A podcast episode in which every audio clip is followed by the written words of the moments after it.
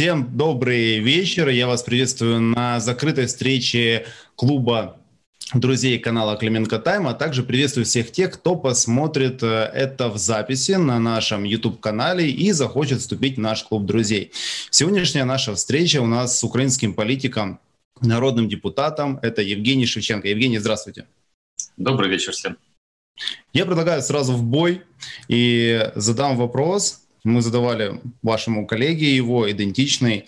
А, в этом месяце, 31 декабря, если быть уж совсем точным, а, будет годовщина уже два года, как Зеленский официально анонсировал себя политиком. Как вы считаете, состоялся ли Зеленский как политик, и как вы оцениваете его в целом?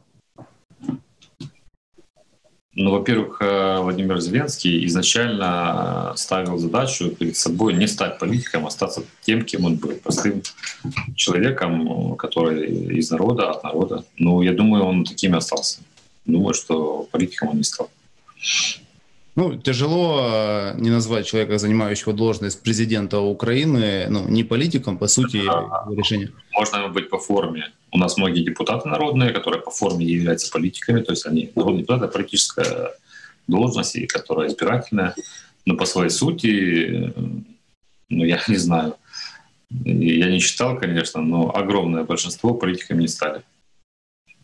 Э, Владимир Александрович, по сути, дал старт проекту под названием «Слуга народа». Благодаря его рейтингу высокому э, прошло огромное количество депутатов э, партии «Слуга народа» и по мажоритарке, и по партийным спискам. Как вы считаете, можно ли спустя время сейчас однозначно сказать, что этот проект успешный, он состоялся, и в будущем у него будет перспектива? Трудно прогнозировать. Я скажу вам честно, я же нахожусь и внутри, и, на, и стараюсь наблюдать и со стороны на, с тем, что с нами происходит, куда мы движемся, как мы падаем.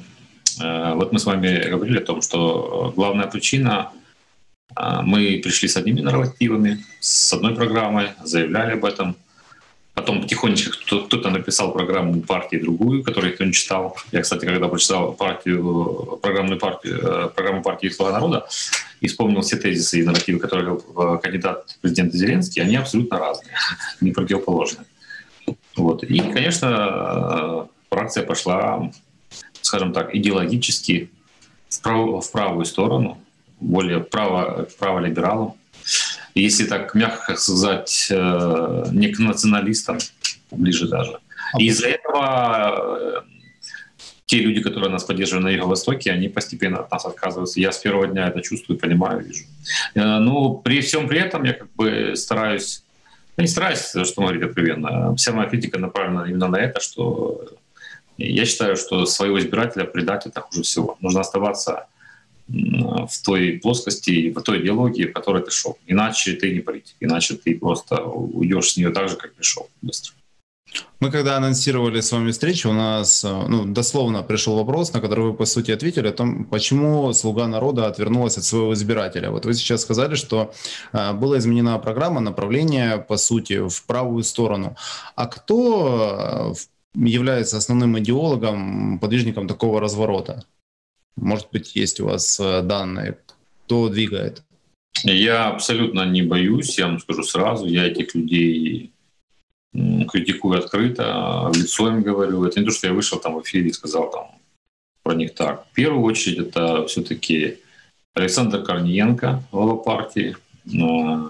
Хотя он старается держать политику такую более центристскую, но у него это не получается, потому что есть такие игроки у нас, как э, Патураев, Богдан Еременко, ну, потом а, Женя Кравчук, Евгений Кравчук, а, кто же еще такие? Ну, я не буду вам говорить, там, а, Алина Янченко, Марина Бардина, а, такой яркий депутат, можно сказать, националист прямо, хотя родом с Симферополя, Безгин, такой вот прямо ярый проамериканец.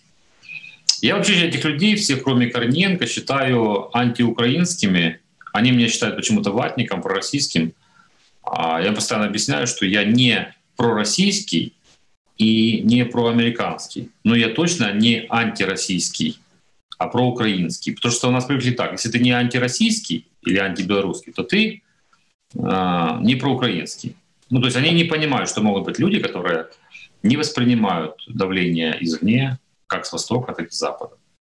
И при этом, при всем, я считаю, что мы должны навести добропорядочное взаимоотношение в любом случае, в исторической перспективе. Может быть, не завтра, но без этого никак. Со всеми своими соседями, я имею в виду странами соседями. Вот и все. Но, по сути, можно сказать, что если в э, партии э, не было, можно сказать, явного протеста против изменения курса, то можно ли утверждать, что большинство депутатов смирилось с таким изменением радикализации, в частности, уклона э, к правым направлениям и так далее? Вот даже если посмотреть на недавнее голосование по памятным датам. Более 163 депутата, если не ошибаюсь, от фракции «Слуга народа» проголосовали за эти памятные даты. И мы как бы знаем, что число прочих попали люди, которые служили в СС Галичина, которые были коллаборантами, и у них э, ну, своеобразная, так сказать, биография, я подбираю слова мягкие, э, то есть можно сказать, что 163 человека, которых, по сути, народ привел на абсолютно других э, запросах, э, ну, предали и, по сути, поддерживают вторая европейская солидарность. Я вам сейчас отвечу. Начнем с того, что изначально людей, которые, депутаты имеется в виду, которые тащили нашу фракцию вот в ту идеологию либерально, проамериканскую, прозападную, а, или западноукраинскую назовите. Хотя я не могу сказать, что прям западноукраинская, но ну, они так думают, что их как бы поддерживают именно эти люди. Они так думают. Еще раз говорю, это не значит, что они тянут в западноукраинскую. Они же не про вышиванки, не про мову. Они про экономику открытую для всех, для иностранцев, про, про доступ к нашим ресурсам, к земле, иностранцам. То есть они про все, чтобы продать все иностранцам. Вот главный критерий. Их было около 40. Потом я насчитал их около 56. Потом случилась история с санкциями по отношению к нашим депутатам. И у меня пошел спор с моим другом Михаилом Чаплыгой, знаете такого, да? Да, да, конечно. Технолога или политолога. Он, он довольно-таки набирает оборот сейчас в последнее время. Стает более узнаваемым, его постоянно на каналах э, показывают. И вот он мне начал там говорить, вот вам в Луге так и надо, нужно определяться, нельзя быть. Он с намеком на меня написал пост, что, мол, я такой, сякой, центрист, вот и критикую фракцию, да, там по всем, но и не выхожу при этом всем. Mm-hmm. И он сказал, будет э, корреляция определенного фракции, переориентирование. И на что я ему ответил, конечно же будет. Только это переориентирование будет не в пользу таких, как я, а наоборот в пользу соросят. Я это ему сказал. И вот голосование, когда 160, по-моему, один человек 161 депутат проголосовали за эту постанову, это и есть последствия вот этих санкций российских против нас. Потому что вы поймите логику депутата. Ну, мы там, вы знаете, да, я фамилию не буду называть, сколько нас человек, который открыто заявляет свои позиции. Вы видели мое голосование по этой постанове, по нацистским этим героям? Видели, что я, как я проголосовал? А персонально ваша нет, но я, в принципе, догадываюсь. Какая, как вы думаете, кнопка там была? Я думаю, что вы против голосовали. Это была красная кнопка, совершенно верно. А, и таких, как я, там, ну, не так много, которые открыто говорили. Но было очень много людей, которые нас поддерживали хотя бы эмоционально, хотя бы там, ну, давайте, ребят, мы будем с вами там подголосовывать, давайте, давайте, мы ждем, сколько можно, соросята нас тянут, а теперь их нет. Потому что э, братский нам народ российский дал такую услугу. То есть, понимаете, вот Макс Бужанский хорошо написал, что это как слон в хрустальную лавку зашел, понимаете, не понимая, что происходит здесь, и на всех подряд там нес санкции, в том числе и на меня, на, там, на Макса, ну и так далее. За что? Вопрос. За то, что мы проголосовали за постанову, в которой осудили аннексию Крыма. Но вы меня извините, у нас в Украине я не видел ни одного политика, который бы говорил, что аннексия Крым, Крыма — это правильно. Даже Медведчук, Шуфрич и даже Александр Григорьевич Лукашенко говорит, что это неправильно. А я должен был что, голосовать против? Ну, ну понимаете, да? И за это нам санкции ввели. Притом всю нашу деятельность и риторику, и голосование, допустим, Кочуры и мое, по НАТО, по МВФ, по всем уступкам, где мы отстаиваем суверенитет, субъектность Украины. То, что, в принципе, устроило бы Россию в наших дальнейших перспективах взаимоотношений нормальных. Россия же там что говорит? Если вы самостоятельно, действительно, проблем нету. Но если вас тянут под управление внешнее, а поставят потом ракеты на вашей территории, направят их на нас, они будут действовать соответственно. Это же логично, это же понятно. И в этом как бы мы понимаем. Но тут, видите, такая ситуация, они решили нас силой брать. Я даже в канале одном ответил, что господа депутаты Российской Федерации, ждите ответочку, она обязательно прилетит. Потому что я знаю, знаете почему? Потому что а, ну, они же такие пацаны уличные. А, это может звучить как-то так по-блатному там, или брутально, но политика, она экстраполируется именно от а, интеллекта человека, от его воспитания и переходит на геополитику. Российская дума — это пацаны, которые бьют нам по морде. Если мы хотим в перспективе иметь нормальные отношения с ними, а не пахать до дембеля на туалетах у нас в армии было, надо дать отдачи, надо дать по морде тоже.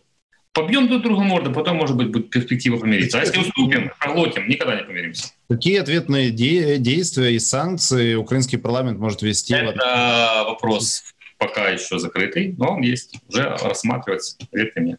Будет неприятно. Есть какие-то, вот по вашему мнению, рычаги, которые были бы влиятельные? Но поскольку... Я вам скажу так, чуть-чуть приоткрою двери. До этого, знаете, когда э, санкции вводят против государства, экономические, и страдают потом просто простые люди, граждане, да, это одно. А при этом депутатики, которые голосовали за аннексию Крыма, спокойно себе ездят в Европу, там, да, дальше напомин, ну, намекать дальше, рассказывать. Ну вот э, вопрос э, такой, я почему спрашиваю, какие ответные меры, потому что иногда действительно ответные меры, либо вообще санкции, которые в последнее время вводила Украина, она в первую очередь вредит самой Украине. Тот же пример э, на отношение к Беларуси. Э, Беларусь одна э, из самых крупных торговых партнеров Украины, против нее э, там вводятся санкции, подключаются к ним. А Александра Лукашенко перестают на официальной риторике называть президентом и так далее. И это явно не добавляет плюсов, ну, как бы ни президенту, ни парламенту. И в целом, в принципе, что в любой момент даже Беларусь может развернуться, и Украина потеряет огромный рынок, плюс огромное количество товаров. То есть нет страха на увеличение эскалации и так далее. Либо это что-то будет персональное. Ну, во-первых, Беларусь здесь точно ни при чем. Беларусь... Не, это как пример, как пример неудачного отношения к своим соседям, торговым партнерам в первую очередь. В Беларуси вообще нет логики в отношениях наших. Люди и власти, и конкретно Лукашенко был позитивно к нам настроен, руку протягивал. Житомир приезжал, с президентом встречался – и был настроен на позитив, и был тем форпостом, мостом между Россией. А потом мы его взяли просто и в спину ему нож воткнули. Неожиданно для него, для всей власти. Я с этим, конечно, не согласился. Вы знаете мою позицию. Да? Я первый поздравил Лукашенко с победой. Считаю, что и буду продолжать дальше налаживать отношения с Беларусью. Я считаю, это моя миссия. Потому что если уже люди, которые ко мне обращаются по поводу транспорта, трансплантации органов, а, эта проблема, а в Беларуси она решается. А гражданам закрыли въезд украинским из-за этого вот конфликта. Будут тем мостом, который будет, будут помогать уже из договоренности на уровне посольства. Если человеку действительно необходима операция, и там уже очередь дошла, то будем делать так, чтобы люди пропускали. Поэтому взаимодействие с, с этими странами будет. А почему нет? Что нам Беларусь плохого сделала, я не могу понять. Что нам Беларусь сделала такого, что мы так к ней повернулись? страна, которая нам брат, это наш братский народ, и всегда нас поддерживает. Я тут категорически не согласен. А по поводу вообще нашего поведения, а вы скажите, а с какой соседней страной у нас есть хорошие взаимоотношения? Давайте все про страны пройдем. У нас нормальные с Румынией отношения? Или Словакией? Или у нас нормальные с Польшей? Да Западная Украина ненавидит там друг друга с поляками. Вы же знаете отношения. У нас последнее происшествия были с Угорщиной какие? С Венгрией. Ну, это что?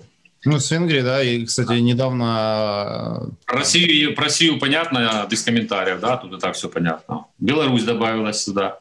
Дальше пойдем. У нас же есть страны, которые с нами не граничат, но по торговым отношениям, по историческим культурным связям наши тоже есть соседи и партнеры. Казахстан, например. Ну, я помню эту ситуацию, когда я ехал на встречу к послу еще э, предыдущему, который ушел уже в отставку. И буквально там за 15 минут до встречи мне звонят и говорят, отзывают нас депутатов от встречи с, в посольстве, там было празднование Дня Казахстана, потому что якобы президент что-то там не так сказал про поводу Крыма. Где-то на телевидении в России. И нам тут же звонки идут. Ну, мы сделали э, вид, что на, к нам не дозвонились просто и пошли. Понимаете, вот такие вещи, они ломают отношения. У нас э, нет нормальных отношений с Туркменистаном с Узбекистаном. У нас э, были прекрасные отношения в советские времена. У нас были торговые отношения с ними. Ну, а глобально... А это, это, кстати, это, напрямую связано, это напрямую связано с ростом промышленности и с наполнением и ВВП, и бюджета. И я сейчас скажу больше. Пусть меня ругают как угодно, там меня очень любят хейтерить всякие там блогеры. А, рост ВВП и уровень ВВП зависит от внутренней гуманитарной политики и внешней экономической и политической деятельности по отношению, в первую очередь, к своим соседям. Потому что э, мы сейчас находимся в состоянии, я могу сравнить, знаете, с кем? С Кубой там 60-х, 70-х годов. Из нас сделали Кубу. У нас, э, как у Кубы, была огромная страна по соседству, были санкции введены в отношении Кубы, и она зажила за счет того, что заимствовала деньги у СССР. Сейчас из нас сделали такую Кубу, нас поссорили со всеми, мы сами с удовольствием э, на это пошли. И нам дают деньги, а от МВФ это единственный источник, при котором мы можем существовать, жить как государство. Ничего не напоминает вам? Ну, чем ну, есть, конечно. Но вопрос э, в чем? Это недальновидность, либо непрофессионализм э, людей, которые отвечают да, за международное направление, либо же это диктуют извне, а, и это полностью не самостоятельная политика, по вашему мнению? Смотрите, э, вот критиковать, давать оценки действиям политическим и их последствиям — это моя работа. Я политик. А критиковать и давать оценки, почему эти люди так делали, то есть они не профессиональные, или не враги, или недалекие, это уже вопрос избирать. Ну, если в этом, тогда перефразирую, если в этом а, след а, Запада, тех же Соросят э, и прочих, неинтересно. Ну, ну, конечно же, но мы же Кубу сделали тоже, СССР сделала Кубу такой, какой она была, революцию мы строили им там, да, мы начали снабжать э, идеологию коммунистическую, дали им, под боком у огромной капиталистической страны. То же самое нам, нам с нами сделали американцы. Мы из нас сделали Кубу только в больших масштабах. Еще и война здесь очутилась у нас. Все. Да, вопрос... Это внешне, совершенно. Какой, э, какой тогда выход из сложившейся ситуации, как побороть это влияние тех же соросят э, и так далее? Если мы видим, что э, когда народ проголосовал сейчас за заслугу народа, то ожидания не оправдались в большей части. Соответственно, но если следующая партия, не слуга народа, там условная другая, придет э, опять на народном доверии и опять его предаст, как тогда, собственно, избавиться от этого? Смотрите, во-первых, э, телевизор свое дело делает. И людей, которые больше и за НАТО, и за там, украинизацию полную, все больше и больше. Молодежь подрастает старики уходят. И на это именно США и надеется. То есть э, там, если так будет дальше, без изменений лет 20-30, и Украина вообще станет другой страной. Вопрос в том, останется ли Украина в этих границах через 20 лет, это как бы второй вопрос. Вот. А, поэтому мне одни политики такие серьезные говорят, что ну ты понимаешь, чтобы оторваться от МВФ, нужно на кого-то опереться, в первую очередь на Россию. А я понимаю тоже, что Россия хочет, чтобы мы на нее а, опирались, с точки зрения не равных, не, не братьев, сестер, а халуев. Понимаете, извините за выражение. Но я вот воспринимаю это так. Не вижу я пока, чтобы у нас э, наладили взаимоотношения с Россией, если Россия будет так действовать дальше, как э, вот она действовала. Я считаю, что этот питерский клан, который пришел к власти, э, исторически с тех времен еще не воспринимая украинство как такового там, на уровне там, интеллектуальном или там, эмоциональном, вот не нравится, вот они так поступают. Они считают, что нужно украинца давить. Давить его, давить и давить. И началось это же не вчера. Я вот говорил уже, мне всегда вспоминается 10, 11, 12 год, когда Виктор Федорович Янукович был, который там хорошо надался с Россией, да. Но я же помню, как нам э, под видом э, санитарных э, норм э, сыр Пирятинского завода на границе стоял там фурами, его не впускали. Это были санкции такие скрытые. Да, потом нам газ давай по, по каким-то ценам таким страшным, по 450 долларов. Понимаю, что там Ющенко сам э, сделал ошибку, что контракт разорвал Бартон по транзиту, где был там, по-моему, если не ошибаюсь, до то ли 17 то ли 19 года по 50 долларов был. Но его Ющенко разорвал. Вот это преступление. Никто, ну, никто же не понес ответственность. России это было на руку. Они тут же подняли цену. Вот загоняние э, братского народа вот, э, через силу, вот так вот КГБским методом, э, делают так, что в Украине больше и больше людей становится, которые против России. Если бы сама Россия повернулась к нам лицом, действительно лицом, и показала свою добрую волю, и сделала шаг назад, как сказал Андрей Богдан, тут я с ним согласен. Я думаю, у нас бы ситуация другая была. Тогда... Много людей, у нас много людей в стране, правда, много и политиков, которые надеются и хотят действительно сделать нормальные взаимоотношения со всеми соседями, в том числе и с Российской Федерацией. Тогда вопрос э, такой. Вы сказали отношения, цитирую, как к халуям. А, ну, они как рав, равному братскому народу. А, Украина в этом плане отличается от Беларуси? Относится ли Россия к Беларуси как к халуям, либо а, эти отношения разные? Ну, понимаете, Беларусь, во-первых, меньше, во-вторых, и население меньше. А, в-третьих, у нас э, с Россией вот эти взаимоотношения э, брат не брат по морде друг другу дать, они же у нас уже 300 лет. У них не было таких исторических э, взаимоотношений, как у нас э, с Россией, поэтому тут свои, э, скажем так, нюансы. Но в целом, если говорить, что делать, вы это сказали, что делать? Нужно строить нацию не по этническому принципу, а по политическому. То есть, чтобы у нас была Украина, украинцы были политической нацией, как в Соединенных Штатах Америки. То есть это, да, это без национальности, неважно какой то национальность. Еврей, татарин, немец, русский, украинец. А, и русский язык не должен быть насильственно подавлен, потому что это будет воспринято... Все наоборот будет. Ничего хорошего с этого не будет. Да, но Америку сейчас э, подшатнула другая ситуация, там, ну, на фоне расизма и так далее, что тоже не придает э, какого-то Послушайте, но э, постколониальные страны э, получают э, ответочки от того, что они порабощали другие народы. Но извините, откуда взялись там афроамериканцы? Они что, сами туда приехали? Или посмотрите, что на Франции творится. Это им все за то, что они там Алжир, там Тунис э, качали оттуда все. Вы поймите правильно, что Европейский Союз и все цивилизованные страны, вот у нас соросята понять не могут одного. Они же стали богатыми и расстроились так, потому что они жили за счет того, что за счет колоний других стран. Они сосали ресурсы с других стран, с Индии, с Африки, с африканских там, островных э, частей, Соединенных Штатов, тоже бывшей Америки, Соединенных Штатов. Понимаете? А мы жили в другом мире абсолютно. У нас же у славянских народов есть эта совесть, мораль, ограничения. Мы же не хищники. А они хищники циничные и прагматичные. А теперь, когда они все награбили, со всего мира посводили все, все богатства себе, построили особняки, капитализировали все это, сделали хорошую правовую систему, теперь они богатые и нам рассказывают, как жить.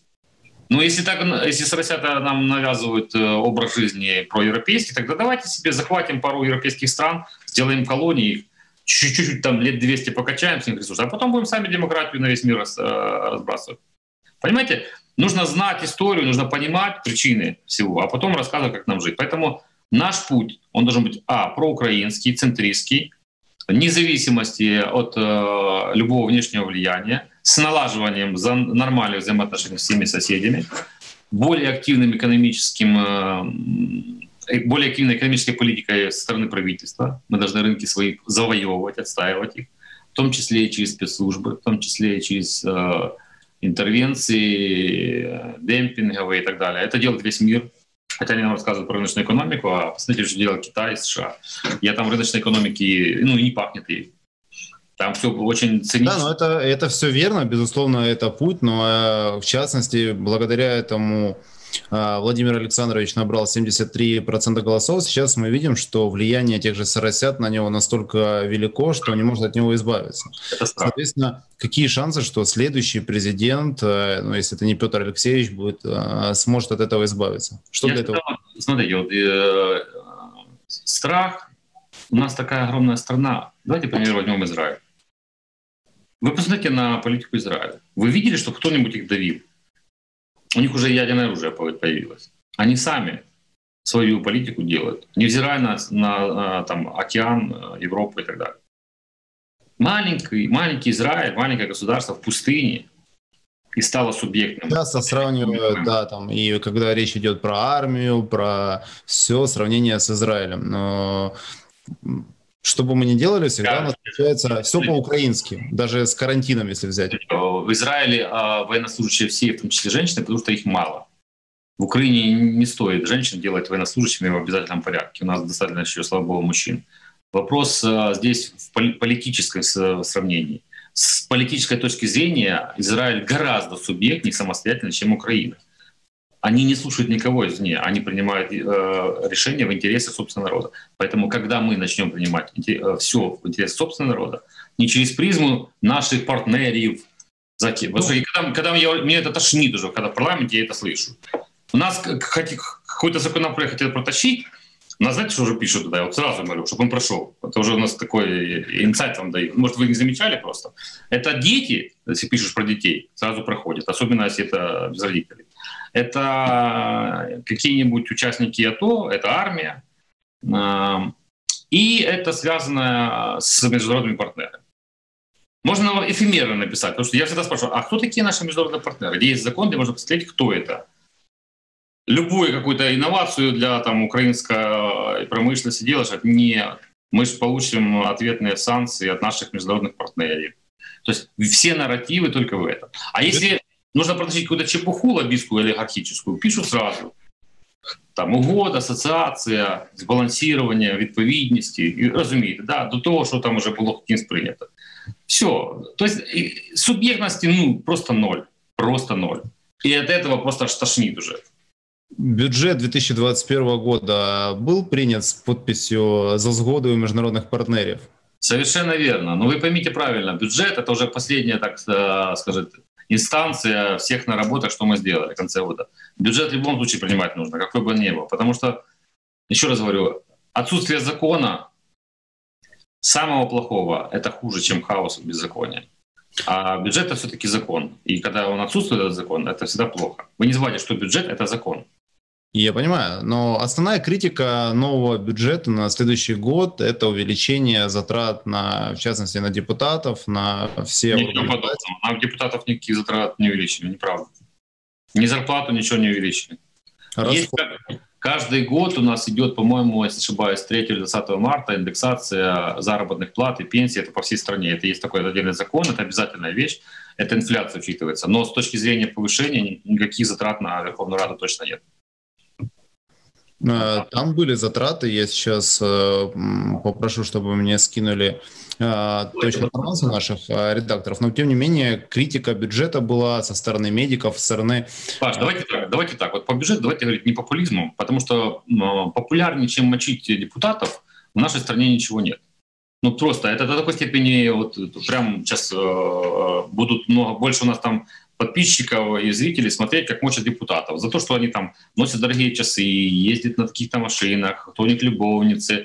Вот это все, это все красиво, это все э, популярно, но только людям от этого жить лучше не стало. У меня всегда вопрос. Мы сняли себя неприкосновенность депутатскую. Вот скажите мне, пожалуйста, напишите, кому от этого лучше жить стало? Гражданам простым лучше стало жить? А субъектность мы потеряли. Мы бы лучше, знаете, что олигархат скинули, они себя неприкосновенность убрали. У меня Прошел год, и сидим, думаем, олигархи всем правят. Неприкосновенности нет. Попробуй пикнуть где-то, тебя тут же в каталажку засунут. То есть ты ну, понимаешь, что вы понимаете, что мы открыты стали, да? То есть вот я сейчас с вами говорю, а нет гарантии, что мне завтра там что-то не, не нашьют мне за то, что я говорю сейчас так, так много. Давайте быть откровенными, опять же, за все ждали с момента того, как э, Владимир Александрович стал президентом, что все-таки будет он приговором для Петра Алексеевича Порошенко, для его окружения и так далее. И что мы видим, что ни прокурор Рябошапка, ни нынешний прокурор Венедиктова никак не сдвинулись в этом вопросе. Петр Алексеевич э, чувствует себя намного увереннее, чем он чувствовал себя в 2019 году. Все Э, топ-коррупционеры все на свободе. В принципе, э, я сейчас не назову ни одного человека, э, кто бы преследовался, ну, действительно серьезно. Соответственно, ну, какой смысл снятия депутатской неприкосновенности, если правоохранительная система не работает над тем, чтобы э, довести э, дела до конца. Там вот какая разница, сколько на Петра Алексеевича открыто уголовных дел? 18, 20. Начиналось с 5 там, в первый месяц. Сейчас э, я уже сбился к счету, потому что это ни к чему не ведет. Отвечаю. Давайте представим ситуацию. Есть открытое море, и там есть огромный кит синий. И э, стоит судно профессиональное с э, людьми, которые всю жизнь в море, морские такие волки, которые умеют это делать. Тут приходит маленький капитан и говорит, мы сейчас всех иллюстрируем, уберем, они все алкоголики, они рыбу налево продают, мы будем кита ловить, мы все сделаем. Всех сняли с судна, зашли новые люди, которые вообще ничего не умеют в этом делать. И поплыли в море, они дальше берега 200 метров отлететь не могут. Про какой кит мы говорим? А, если говорить откровенно, вот это внешнее влияние западное, вся эта инфраструктура а, антикоррупционная, а, оно было направлено на одно — на ослабление институтов государственности. Людям, наверное, это тяжело понять. Попробую простыми словами. Истребление, уничтожение, накладывание, навешивание ярлыков, изгнание людей, которые что-то могут в правоохранительной системе, в экономике, вообще в управлении государством, в медицине, в образовании, их всех поубирали. Для того, чтобы э, привести других людей и внедрить другую философию, потащить страну, куда им нужно. То есть внешнее управление с сильными людьми, профессиональными, невозможно. Поэтому уже много лет все для этого делалось. Я, я даже думаю, наверное, еще там с Плена Кучмы начинать, или Мельниченко. Это была первая ласточка по ослаблению института государственности.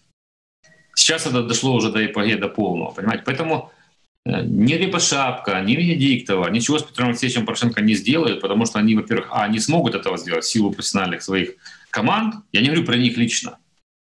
Но у них, э, я же знаю многих прокуроров, которые Рябошапка почистил, которые могли это сделать. Уже их там нет. Кто будет это делать?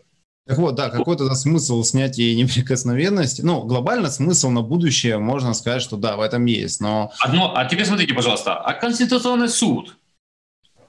Ослабление, навешивание ярлыков, он стал коррупционным судом у нас теперь.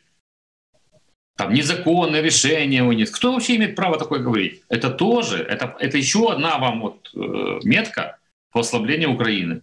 Это все в целиком. Вчера ослабили прокуратуру, до этого Мустафа Наем вытащил всех полицейских профессиональных, под иллюстрацию положили. Набрали девочек-мальчиков по принципу непонятному с Фейсбука. Среди этих полицейских. Ну что, толку с этих полицейских? Я вижу, как они там одного человека шестером уложить не могут. Я не знаю, ну и не задерживают того, кого нужно задерживать. Но если глобально... В мое время, когда я уже служил в советской армии, без службы просто проходил органы не брали. Ну, просто нельзя было. А сейчас можно с скамей там школьной сразу идти но ну вот возвращаясь к бюджету, я зачитаю а, по поводу увеличения а, затрат. Значит, а, работа парламента на 9% увеличился бюджет относительно 2020 года, на Кабинета министров на 8%, а вот а, офис президента на, 30, на 39% расходы. Не, расшифруйте, там расшифровка сам снизу. Э, читаю. Э, значит, работа парламента обойдется, это с статьи э, Громадский UA, где расшифровывается... Ну, вот видите, вот, опять-таки громадская вот эта UA, это ну, один, один, один из элементов просто... влияния популизма вот этого, для того, чтобы... Почему они об этом пишут? Почему мы не говорим о том, что медицину до 5% не увеличили, не дотянули? Почему мы не говорим, что мы Э, Ветренку и Кополю там выплатили такие деньги. Над, над советом мы не говорим. А тут же популизм. Почему это Суспільне людей говорит? Так это же депутаты. Я уверен, что вот эти 9% это поднятие заработных плат или расходных материалов, связанных с поднятым цен. Вы поймите, Верховная Рада... Не Нет, это понятно дело. То есть цены расход... на топливо, цены на материалы. А, там огромное количество людей работает. Да, но если мы берем про офис президента... Секундочку, у них есть, я говорю, за офис президента я не отвечаю за, за Кабмин тоже там, почему там они...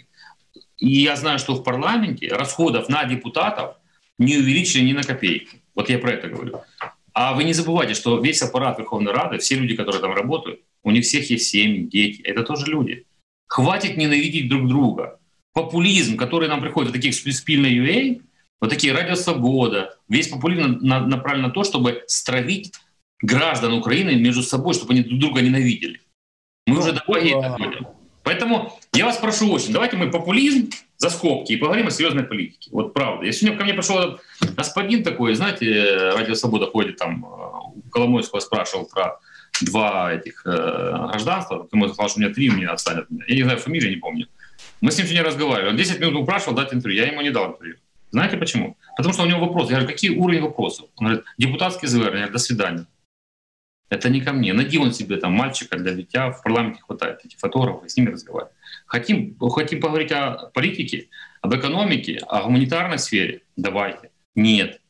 То есть они ищут белье грязное, депутатские Нет, там, понятно. зашквары. Понимаете, вот, вот это все, еще раз повторяю, вот этих надо всех гнать. Это все иностранные, иностранные влияния, и цель у них одна — разрушить страну Украину. По частям Тогда зачитаю не иностранный, а отечественный вопрос от подписчиков. Как раз Давай. его прислали практически в самом начале, вот, но как никогда актуально. По поводу митингов предпринимателей. Как считаете, какие политические силы и спонсоры стоят за ними? Потому что складывается впечатление, что за митингами стоят несколько групп влияния, которым выгодно вышвырнуть Зеленского. И второй вопрос в догонку. Будете ли вы поддерживать именно самовыдвижение не митингующих людей, а движение SafeFop? Я с SafeFop э, общался с самого начала. Я пытался с ними найти компромисс. Более того, на основе нашего общения я написал законопроект, зарегистрировал его, считаю его компромиссным. Там, где мы вводим новый ценз а, и деление по группам предпринимателей, связанным с э, ценой товара. То есть суть простая. Три минимальные зарплаты стоит товар либо услуга, ты там находишься в первой категории, а, ты не, не используешь при этом кассовый аппарат РРО, а, пользуешься книгой. То вот книга является а, источником первичных документов, то есть подтверждающих документов не нужно. Оборот мы увеличим на 2,5 миллиона на первой группе. И платится от оборота 3%. Это как была концепция, которую я закладывал туда. Э, на что мне сказали там при встрече, вы знаете, а мне вот один предприниматель приходит, женщина говорит, а мне не подходит. Я говорю, почему? А мне не устраивает 15 тысяч, у меня дубленки есть в продаже по 650 долларов. Я говорю, подождите, так мы же говорим о том, что есть предприниматели несчастные, бедные, слабенькие, которые не могут позволить себе РРО. Мы о них говорим. А если у вас э, дубленка по 650, я уверен, у вас и по 1000 долларов есть, так ну, имейте, вы совесть имейте, я говорю, пожалуйста, ставьте РРО, давайте вам дадим 5 миллионов оборота на второй группе. А меня устраивает 5 миллионов, меня устраивает. И 3% от оборота, без первичных документов. Все окей, хорошо. А говорит, одно только мне не устраивает. Я говорю, что? Кассовый аппарат. Я почему? Это у моего мужа пальцы кривые, и ему очень сложно вводить. Ну, понимаешь, брутальные манипуляции и отговорки я еще не видел в жизни. То есть дальше разговор не получился. А, поэтому мне, мне говорили, мы хотим полностью отменить фискализацию, полностью, 100%, а потом начнем разговаривать. Я говорю, нет, подождите, если хотите компромиссы, давайте сейчас мы найдем концепцию. Притом я, то, что я ей предложил, она абсолютно, я думаю, устроила всех в Украине. Вот абсолютно всех. Потому что там объективный э, ценз проходит. Они говорят, тогда будут проверки проходить. Я говорю, конечно, будут. А как вы хотите, вам дать 5 миллионов оборота или 15 миллионов оборота? 3% от оборота без никаких документов. Но ну, мы будем честно записывать просто тетрадку и платить честно налоги. Я говорю, слушайте, ну это просто наивное утверждение, потому что ну, мир так не построен. Понимаете, да. И я понял, что там идет уже политика. И абсолютно э, зритель, который задал вопрос, э, правильно подметил, что там есть кто-то, это четко прослеживается, кто ведет их. Э, я это сужу, потому что мы там с ними договаривались о встречах, и они несколько раз их переносили, вообще отменяли. То есть они бежали куда-то, консультировались с кем-то, потом приходили и пытались меня наклонить. Вот и все. Совершенно верный вопрос. А, кстати, я считаю, что ошибка сейфов, знаете, в чем? Когда они начали свою акцию делать политической и призвали нацкорпус, правый сектор, а, к ним никто не пришел из предпринимателей, видите? Потому что когда у людей есть задача их четкая, да, у них есть проблема с налогообложением, они шли за нее. А когда тут начали их использовать в достижении политических целей других людей, они тут же испугались и не пошли. Поэтому Сейфов не э, провалился. Так называемые бродячие Сейфоп, патриоты, это просто... Я, я четко скажу вам, извините, Сейфоп все, стоп, его нет, он провалился. Просто Потому что когда дело делается на лжи, на манипуляции и на политических э, целях, а не на том, чтобы людям действительно помочь, они всегда так заканчиваются. Вопрос еще от э, подписчиков. А, многие говорят, что власть провалила борьбу с COVID. Почему все так плохо? Ой, борьбу с COVID провалил весь мир. Э, поэтому говорить, что у нас там хуже всех, э, у меня информация там пишут люди из Германии, там еще хуже ситуация, чем у нас, поэтому это плохо все. Но во всем винит власть тоже не стоит. Ну, давайте там скажем, что Римская империя виновата в том, что Помпеи, там, э, Везувий под пеплом снес, и город просто исчез полностью. В этом Римская империя виновата. Это то же самое. Есть проблемы. Я не говорю, никого не защищаю, есть проблемы. Но ошибки, которые допускает украинская власть, э, исполнительная в первую очередь, потому что это их компетенция. Мы делаем все, что нам... Вот у нас тоже, кстати, да, что закоет, все голосуется, вопросов вообще нет. Мы делаем все, что они хотят, любые ресурсы, только чтобы они правильно ими распоряжались. К парламенту здесь вообще не может быть вопросов. К исполнительной власти, к Министерству здравоохранения, конечно, есть. Но они опять-таки опираются на европейцев, на внешнее влияние. Это как раз вопрос неэффективности, как всегда говорит Карасев, э, политолог, неэффективность внешнего управления. Ошибки э, коронавируса, борьбы, это э, неэффективность внешнего управления. Я ответил Э, да, но вопрос, что многие кидают как раз претензию основную по поводу того, что огромный ресурс ушел на великое будівництво, вместо того, чтобы построить дополнительные места, обеспечить кислородом, ИВЛ и так далее. То есть, по сути, деньги были пущены в пиар, а не в конкретные точечные проблемы. То есть, и я вот читаю Facebook, у меня много друзей из разных городов, из Одессы. В Одессе две недели назад не было ни одного свободного койко-места. А в теории за, небольшой, ну, за небольшой срок еще весной, либо в начале лета можно было развернуть а, какой-нибудь госпиталь полевой для того, чтобы обеспечить эти места. Но вместо этого там трасса, по которой ехал в Харьков, Полтавская, там активно строится. Такой же пример, я думаю, ситуация во многих регионах. Давайте не забывать, что ситуация с переводом денег из э, ковидного фонда в дороги, она заполитизирована, забрендирована, все каналы часами, сутками, каждую минуту об этом говорили. А мы же знаем, что человек, если говорит тысячу раз одно и то же, он точно в это поверит. Причины, э, из-за которых э, нет койко-мест, не связаны с деньгами ковидного фонда. Потому что ковидный фонд это не только медицинские услуги, это э, доплаты и бизнесу, и компенсации, там была э, разные расходные части. Если бы в тот момент, когда э, ковидный фонд использовали на дороге, чего-то не было закуплено, того же кислорода, как вы говорите, и мы принесли эти деньги, это был бы ущерб и вред, я бы согласился. Но я знаю, что на тот момент, летом же это было, этого не было. Мы же с какой целью передали? Мы сказали, как только нужна будет необходимость, мы тут же его увеличим, наполним, э, найдем откуда. А вообще не проблема. Чтобы вы поняли, ковидный фонд номер один всегда по наполнению. Если нужно, если его используют. А если Минздрав не использовал его? Я вам сейчас задам э, встречный вопрос. Вы помните нарративы по поводу ШВЛов? Весь мир бегал за этими ШВЛами. Вот, да. это, вот это вам ошибка. Потому что вместо того, чтобы тогда деньги тратить на ШВЛ, закупать, мы закупили их, но они не используются. Используются, знаете, вот сейчас при заполнении, знаете, сколько используется всего? 10% ШВЛов, 90 стоит, не востребованы. Эта ошибка была не украинской власти, а всей мировой власти. И мы на нее пошли, на эту удочку. Оказывается, нужно было кислородом заниматься. Про кислород. Кислород по своим техническим данным, во-первых, медицинский технически отличается. В Украине кислорода вот так. Его за две недели можно обеспечить вообще всеми сколько местами. Но госпожа Супрун со своей оптимизацией э, медицины, вы, может, помните палаты, и возле каждой кроватки была точка с подключением да. к подушки, помните? Да. Они же эти, эти все системы поснимали, поубирали, ремонтики делали, оптимизировали, все, койко-места уменьшали. В чем Супрун э, была философия? Первое, это чтобы люди пришли, получили услугу и ушли, чтобы они меньше лежали, потому что когда человек лежит, ему нужно стирать белье, в туалет ходить, санитарочка нужна, кушать ему надо. Это все затраты. То есть они делали оптимизацию какую? Бытовые условия уменьшить максимально, оставить только медицинскую самоуслугу в виде надания врача. И домашние врачи, которые, которые, внимание, будут делать услуги, а потом деньги, в зависимости от количества услуг, придут за ними. Не впереди, а потом. Вот все. А, и плюс они, э, Супрун то своей командой, э, захотела уничтожить все, всю диспансеризацию и профилактику. То есть туберкулезные э, э, диспансеры, это психологи- психоневрологические диспансеры, да, и третий еще что-то было не там серьезное. Подожди.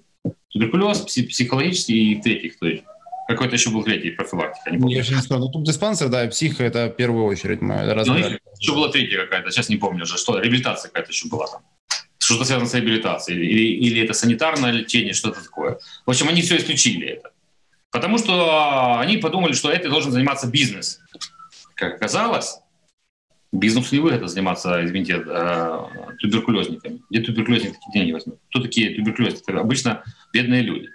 И когда мы к этому пришли, да, там уже ближе, уже понимали, а бизнес-то не замечал. А, инфекционные, вот, третье, забыл сказать, инфекционные отделения. Она вывела их в бизнес, а бизнесу невыгодно инфекционными заниматься болезнями. Бизнесу выгодно заниматься чем? Зубы, глаза лечить, волосы наращивать, понимаете? Операции делать, онкология, там, где деньги любые дадут люди. А такие заболевания, кому нужны психи и туберкулезники несчастные? Или когда инфекция какая-то? Кому? Это же не выгодно, понимаете? Это была самая главная ошибка и причина вот всего коллапса, в который мы попали. Да, Владимир Александрович и мы должны были обратить внимание на эту реформу, остановить ее и больше сделать фонд, наполнить деньгами. Я вам скажу честно, как все началось. В Трусковце, знаменитой нашей встречи, я встречаюсь с Мишей Радовским, я уже с ним был да, знаком. я такой наивный парень подхожу и говорю, слушай, Миш, давай вместе, там я в экономическом комитете, будем медицинскую реформу двигать, потому что все вопросы, которые мы задавали избиратели на выборах, были связаны, а, убрать реформу Супрун, все, 90% избирателей договорили, б, снять Авакова, это было тоже как бы назидание избирателей. Каждый второй избиратель говорил, Аваков останется или нет. Когда мы были, ну, разговоры были с избирателями. А он мне говорит, а ты понимаешь, что, ну, Радуцкий, а ты понимаешь, что невозможно остановить реформу Супрун. Другого пути нет. Капитализм, там, правая идеология. Я тогда говорю, слушайте, у нас Конституция гарантирует бесплатную э, медицинскую помощь. Что вы такое говорите? Ну, нет, тут написано, ничего страшного. Все, вот я вам ответил на вопросы. Кто формировал политику медицинскую в голову президенту? Он что, он что, специалист в медицине? Кто ему формировал? Вот вам весь ответ, ответ, откуда все проблемы. И до сих пор главой комитета является Радуцкий. Я его, к нему нормально отношусь как человека, он довольно-таки нормальный депутат. Ну почему? Уже даже когда президент заявил, что все нужно останавливать, почему он активно начал делать по-другому, я не знаю. Ну, слушайте, если человек философский такой, ну вы же не сделаете из капиталиста социалиста. Вы же не сделаете из Симоненко коммуниста либерала. Вы же понимаете? Вопрос к избирателям, как люди не увидели, кого не избрали, и кто куда пошел. У нас сейчас э, будет включение от подписчика, но перед этим вот вопрос короткий в дополнение. Можете ли вы сказать, а какая ситуация на вашем округе с больницами и с лечением? Очень плохая. Я только что сегодня разговаривал с э, человеком с пятой больницы.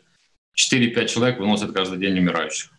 4-5 человек в день умирают от коронавируса. Все переполнено. Но работают, работают врачи, слава богу, на 100%. Перебои с медикаментами, кислородом нет, не хватает мест, не хватает э, внимания врачей, врачей просто мало. Это да, это есть проблема. И пятая больница это у меня на, на округе. Вот буквально перед, вот сидел э, у вас на этаже, э, перекусывал в ресторане, ждал эфира и разговаривал с пятой больницей. У нас э, вопрос от Игоря, который с нами сейчас в чате. Игорь, если вы нас слышите, вы нам писали в чат, что вы хотите задать вопрос самостоятельно, мы готовы его выслушать. Давайте. Да, Павел, слышно меня? Да, слышно вас. Здравствуйте. Э, здравствуйте, Евгений, здравствуйте, Евгений Владимирович. Меня зовут Игорь, я из города Одессы.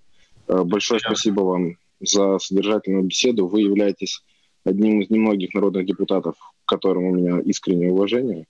Спасибо. И меня, и у моих друзей, и мы внимательно следим за вами, за Максом Бужанским, э, за Кочурой. Вы, наверное, одни из немногих депутатов «Слуги народа», к которым у нас очень большое уважение.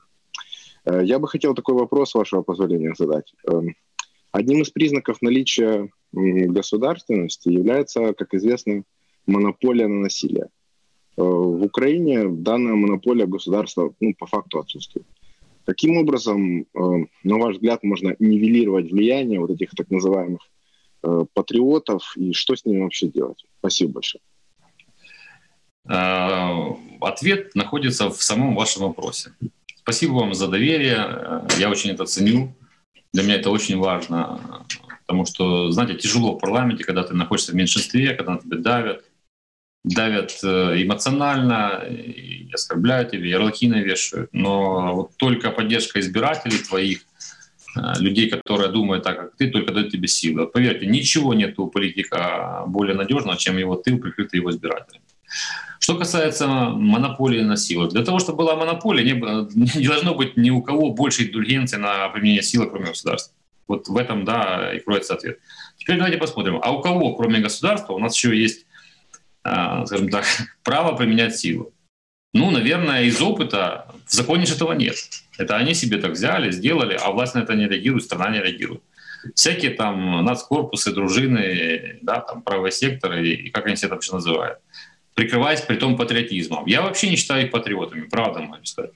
Я считаю, что здесь э, меркантильность, цинизм э, вот в этом всем заключается в том, что они, люди собрались, показали мышцы, показали, что они там сила, могут действовать, и пошли продаваться всяким а, и политикам, и олигархам. Вот вы мне скажите, пожалуйста, вы видели в последнее время нас корпус где-нибудь? Вот, Паш, можете? Вот заметил, что он пропал? Да-да, я вас этот. У нас подписчик просто звук выключил, я могу ответить вам. А, а Игорь. Я, я тут, да. Э, нацкор, нацкорпус только в роликах Анатолия Шария вижу. Так да, он пропал, видите? А, а вот э, еще полгода назад он был под офисом президента, везде там. Видели? Вот это мой ответ. Э, на самом деле проблема вообще нашей страны в том, что наш избиратель я сейчас не с упреком к вам, Игорь. Я просто понимаю ментальность юго-восточных людей. Мы привыкли жить в законе, мы привыкли жить по закону. Мы хотим, чтобы было по закону. И поэтому мы не выходим на забастовки, не берем оружие в руки, не, не разрушаем свою страну. Надеемся на то, что все-таки придет какая-то власть, которая будет в законных рамках, наданных им полномочий, с помощью монополии насилия государственной наведет порядок с этими ублюдками.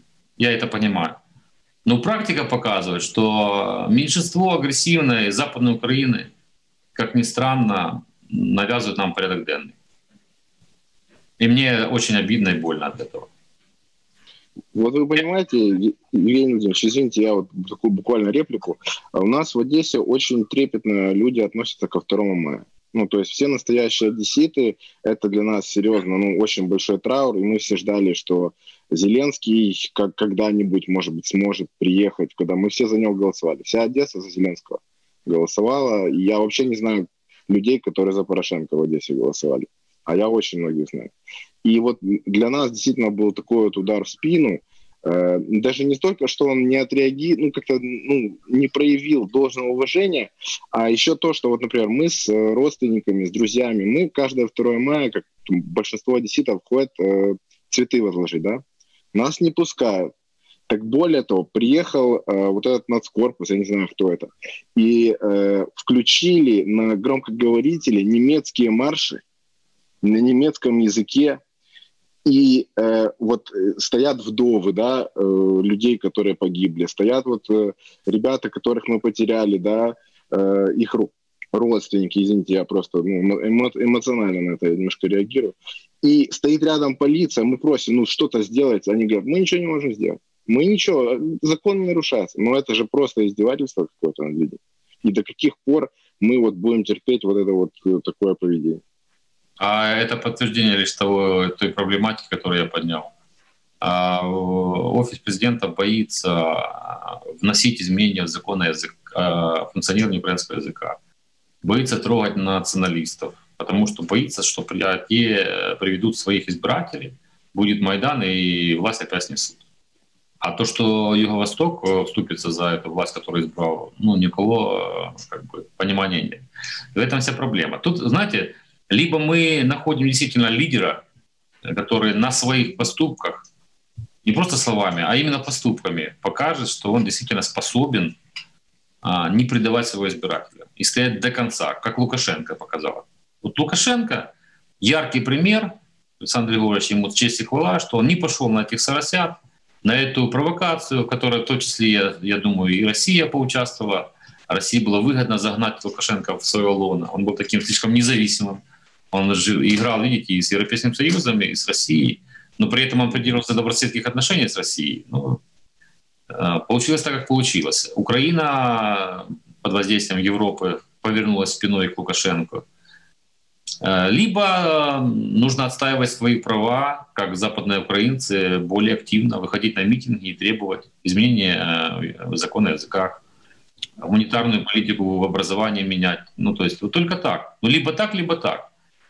Евгений, я задавал, задавал этот вопрос Максу Бужанскому, и Вот он тоже говорил про определенную пассивность э, большинства людей и так далее. Но я задал ему встречный вопрос. Если люди, которые, в частности, избирали «Слугу народа», избирали Зеленского и так далее, и из раза в раз видят то, что такие ярые разжигатели, э, там, Ницуй, Фарион, Дроздов, не несут никакой ответственности уголовной за свои слова, действия, что не несет никакой ответственности над корпуса и так далее, и что власть вообще ничего не делает, чтобы э, как-то обезопасить, а наоборот подает репрессиям, то, соответственно, у людей появляется определенная апатия. Ну, за нас некому заступиться. Соответственно, да. мне страшно выйти. Вот даже мы видим, э, когда выходили сторонники партии Шария, э, вот, и на них нападал нацкорпус, то полиция игнорировала, офис президента игнорировал и так далее. И люди, которые это смотрят, думают, ну нет,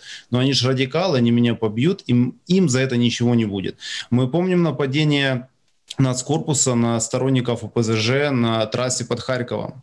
И э, вялотекущие суды, где еще их там называют нацкорпус героями и так далее, э, мы видим, что тяжело защититься, потому что даже ну, я забегаю наперед. Да, я все понимаю. Может, я, я, могу отвечать в Я все понял прекрасно. Я не, видел, что какой вопрос был конкретный Макса, как он ответил. Отвечу я вам так. Следующие э, парламентские выборы принесут более такую э, поляризацию политических сил, разделение ее на европейскую солидарность и ОПЗЖ. А вот центр, э, там, где сейчас, ну, в принципе, находимся мы, слуга народа, да, это такая центристская философия, которая отрицает крайне левую, крайне правую, та, которая как бы должна была устраивать и Юго-Восток, и Запад Украины, и сшить, так мы сказать, страну. Да? Но мы все на это надеялись. Мы, правда, я искренне верю, что мы сшьем страну, потому что те нарративы, которые говорил тезисы президент, если бы мы все сделали, мир на Донбассе, консенсус, изменение языковый закон, да, там, на, на Западе хотите Бандеру, чтите, пожалуйста. На Харькове хотят Жукова, пожалуйста. То есть никаких вообще там гуманитарная политика либеральная абсолютно. Жесткая экономическая политика, олигархов от кормушки – соседями налаживаем отношения, внешнеэкономическую деятельность развиваем. То есть все должно, вот это, это то, что мы с чем шли.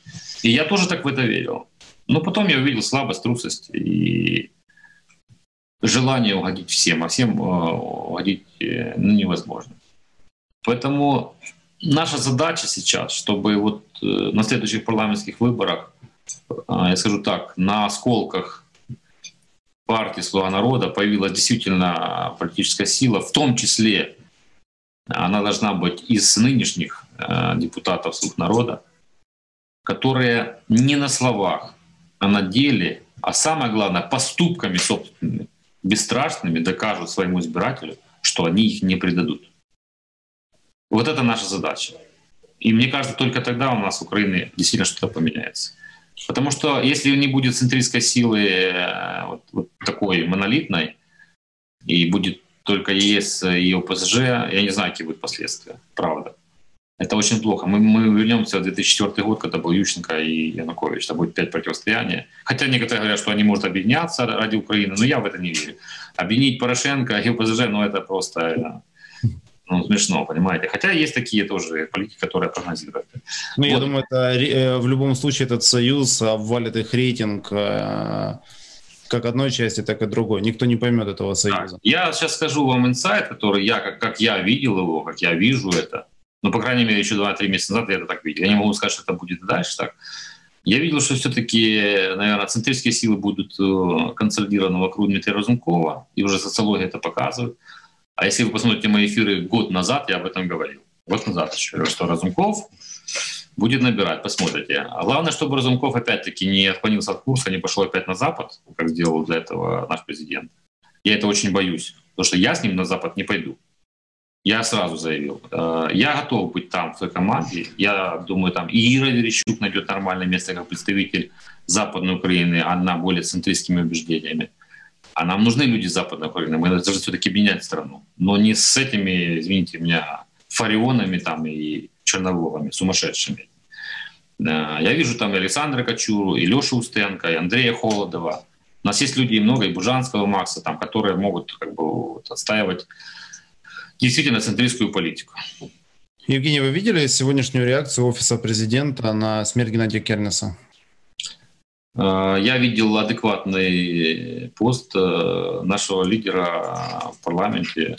Разумкова, да, но вот э, я почему, то есть люди... Давайте, которые... пожалуйста, я не буду, без комментариев. Офис президента я комментировать не хочу. Хорошо, у нас э, есть короткий блиц-опрос от тех вопросов, которые нам присылали подписчики. Кто страшнее, медийная атака Сарасят, Порошенко, Радикалов или медийная атака у ПЗЖ или Шария? Кто опаснее? Но у кого да, опаснее медийная а, а, у кого еще атака? То есть кто может более, так сказать, медийно... Ну, да, кто страшнее, может быть, лично для вас, либо для «Слуги народа», медийная атака Сарасят или Порошенко, либо же пул ПЗЖ и Шарий? А, для новых политиков, начинающих, опасны все. Вот для таких, как я, там, и тех, кого я перечислял, опасны все. Для тех мастодонтов, которые давно в политиках, бьют там ПЗЖ, для них вообще нет опасности в, этой, в этом смысле, потому что ну, у них уже есть свой бэкграунд, и а, ты избирателю нового не докажешь, а тот, кто верит, ты уже ну, его мнение не изменишь. А вот э, налепить ярлык на человека, которого еще не все знают, не все верят ему, не все понимают, очень легко. И с этой точки зрения, ну, наверное, все-таки Самые опасные это каналы, каналы, которые есть э, как раз и не у ПЗЖ, и не у Шария, а как раз вот у Ахметова и у Коломойского. То есть больше всего вреда могут медийно делать именно олигархи. Считаете ли вы, что э, Институт национальной памяти в таком, э, тут, наверное, описка была, в таком виде надо ликвидировать? Институт национальной памяти, мовный вот этот, как вот там называется? Мэн, да, кевляйтер мы называем. Мовный. Это все должно быть ликвидировано как институция, потому что, ну, извините меня, что значит национальная память? Ну, если мы хотим строить, опять-таки, этническую нацию, мы ее построим в размерах трех областей. Если мы хотим большую Украину, политическую Украину, то мы должны вот от этого нарратива этноса отказаться. Еще раз говорю, мы должны вынести за скобки все эти вещи.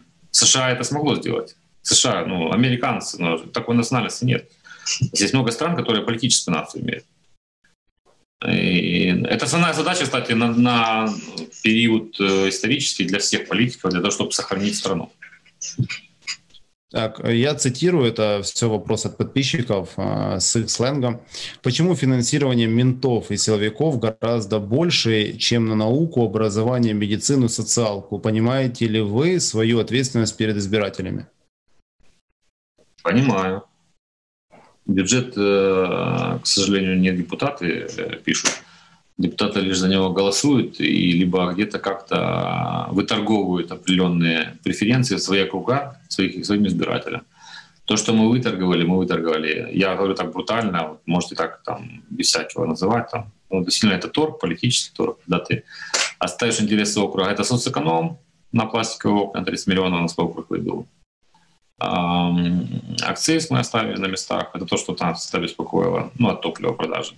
Чтобы на местах в городах какие-то деньги оставались. А на медицину мы требовали больше. Мы немножко подняли, но то, что хотели, не дали нам. Это, конечно, минус.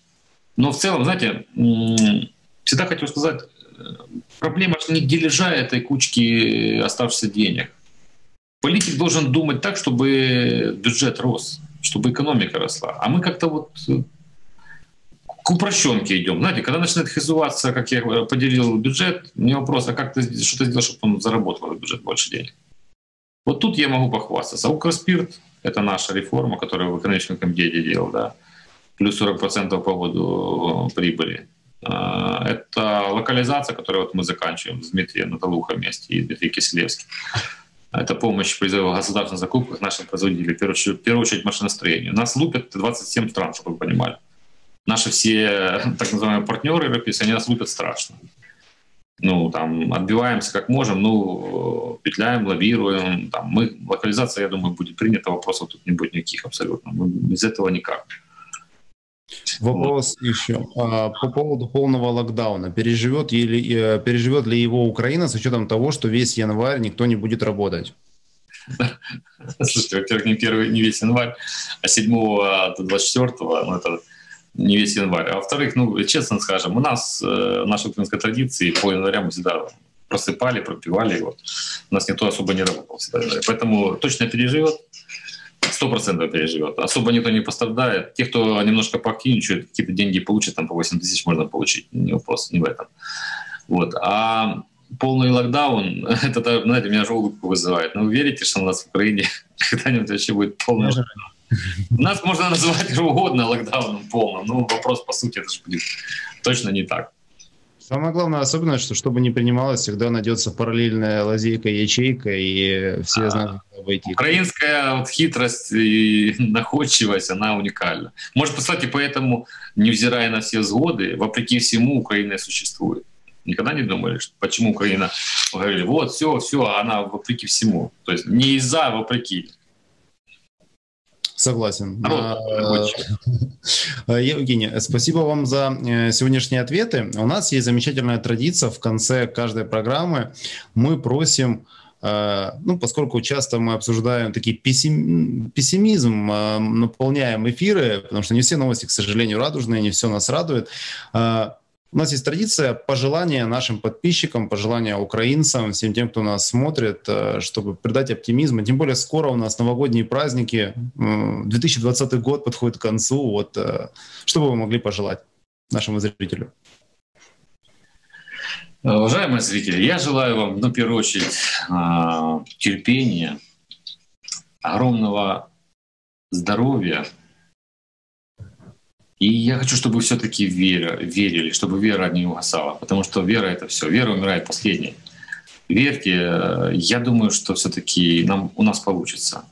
Я понимаю, что совсем плохо уже, ну, и вас выбрали, там, и вы все такие пидорасы, извините, зеленые там твари, нас предали, вы там голосуете, там, такие всякие. Я все это понимаю. Но политика сложная вещь, и политика слабых выдавит. Политики только сильные могут. Политики — это люди с толстой кожей. Я желаю нашим избирателям, в первую очередь юго-восточным, чтобы, которые ждут адекватных политиков, веры, надежды, и чтобы их мечты и желания, чтобы то, что они вот говорят этот вопрос по медицине, по монополии э, насилия власти, чтобы не было преступности, чтобы была социальная справедливость, чтобы люди наконец-то начали зарабатывать, чтобы у нас закончилась эта дурацкая, глупая, не нами начатая война, чтобы люди проснулись и забыли вообще, что такое политика и власть. Потому что, ну я же помню времена, когда мы даже не знали, кто у нас там премьер-министр или там министр какой-то. Нам это было интересно. Мы просто жили в нормальной жизни. Я желаю всем вам вернуться в нормальную жизнь. Не в смысле назад, назад нет, но мы должны впереди построить нормальную жизнь. Здравомыслящими, руководителями страны. Спасибо вам огромное. Спасибо всем членам нашего клуба, которые были сегодня с нами онлайн, которые смотрели также наш стрим, а также всем тем, кто посмотрит это в записи. Сегодня у нас вышел интересный разговор, интересная, интересная беседа. Спасибо вам, Евгений, за искренние ответы. Мы максимально старались не сдерживать слова. Мы не скрывали своих интересов в разных вопросах, поэтому благодарим вас, будем рады видеть вас снова в наших эфирах, телеграммах, везде. Поэтому я с вами прощаюсь, до новых встреч, пока.